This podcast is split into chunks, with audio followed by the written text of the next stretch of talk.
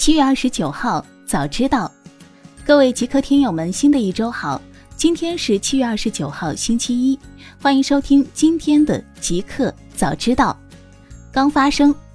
暴风集团实际控制人冯鑫被采取强制措施。七月二十八号晚间，暴风集团发布公告，公司于近日获悉，公司实际控制人冯鑫因涉嫌犯罪被公安机关采取强制措施。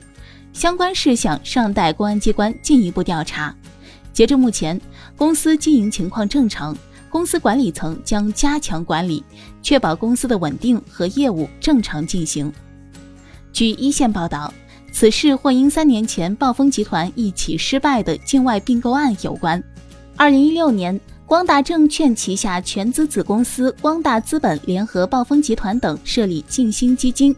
出资二点六亿元，撬动杠杆资金五十二亿元，跨境并购全球体育赛事版权公司百分之六十五股份。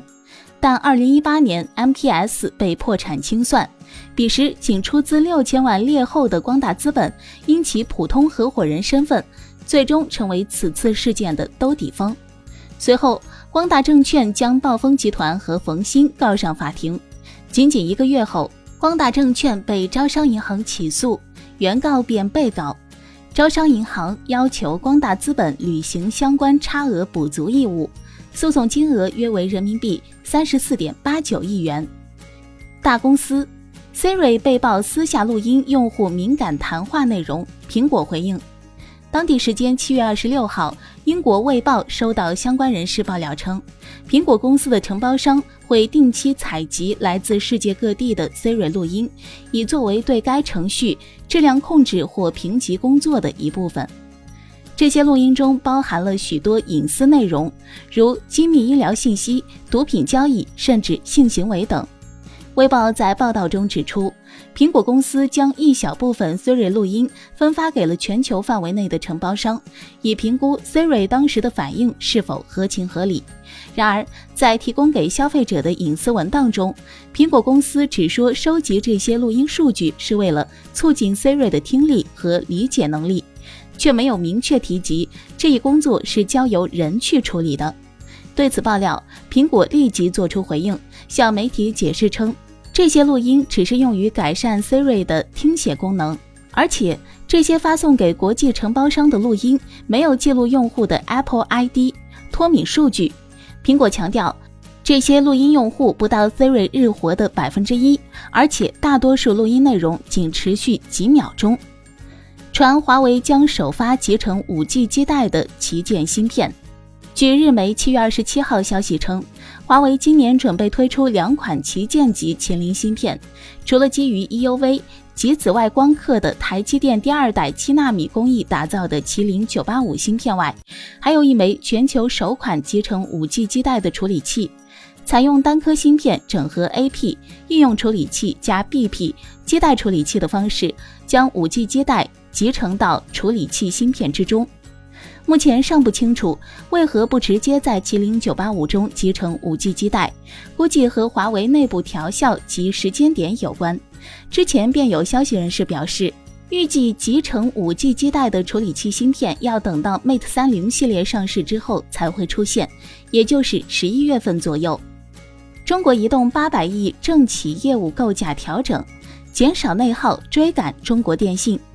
七月二十七号消息。据《每日经济新闻》独家报道，中国移动酝酿半年多的中国移动政企分公司拆分终于要落地。内部人士透露，具体方面，分拆后中国移动在全国的政企业务将呈现一总、二横、三纵格局。一总为集团政企事业部，二横包括中移物联网有限公司、苏州研发中心、中移苏州软件技术有限公司，三纵包括。中移上海产业研究院、中移成都产业研究院、中移雄安产业研究院。T-Mobile 和 Sprint 合并获批，必须支持 eSIM 卡。美国司法部表示同意 T-Mobile US 公司收购竞争对手 Sprint 的请求，而条件之一就是支持 eSIM 卡。此前，这两家公司同意将 Sprint 旗下包括 Boost Mobile 在内的预付费业务剥离给 Dish Network 公司，从而创造一家新的无线业务竞争者。互联网，陈瑞卸任上海哔哩哔哩法定代表人，郑斌伟接任。七月二十八号电，据天眼查提供信息。七月二十六号，上海哔哩哔哩科技有限公司法定代表人由陈瑞变更为郑斌伟，前者为上海哔哩哔哩科技有限公司总经理，后者为上海哔哩哔哩科技有限公司执行董事。对此，B 站方面回应称，更换法定代表人属于正常公司行为，徐毅为哔哩哔哩总裁，职务并无变更。郑斌伟作为公司员工，已经并将陆续担任多个体系内企业的法定代表人及执行董事。网易云音乐在 App Store 恢复上架。七月二十八号消息，网易云音乐 App 重新在苹果应用商店上架，用户已可正常检索、下载，恢复和以前一样的正常使用。目前在苹果应用商店上架的网易云音乐 App 最新版本号为六点三点零，恢复上架的同时增加了三项新功能：一、云村社区升级，满足创作表达和交流讨论需求；二、Mlog 正式亮相，让音乐不仅可以听，还可以看和玩；三、热评墙发布上线，帮助发现优质热评，来源快科技。TikTok 六月收入达一千零八十万美元，同比增百分之五百八十八。七月二十七号讯，Sensor Tower 商店情报数据显示，字节跳动旗下短视频应用抖音及其海外版本 TikTok 在应用内购收入保持高速增长，六月全球收入创新高，达到一千零八十万美元。抖音六月应用内购虚拟货币抖币的收入。较去年六月一百六十万美元增长了百分之五百八十八，较今年五月九百万美元增长百分之十九。截至目前，抖音在全球 App Store 和 Google Play 的应用内购收入已经超过一点一三亿美元，不包括中国地区第三方安卓渠道，共获得十二点七亿次安装。英特尔称，十纳米 Ice Lake 处理器在第二季开始出货，第四季用户可用。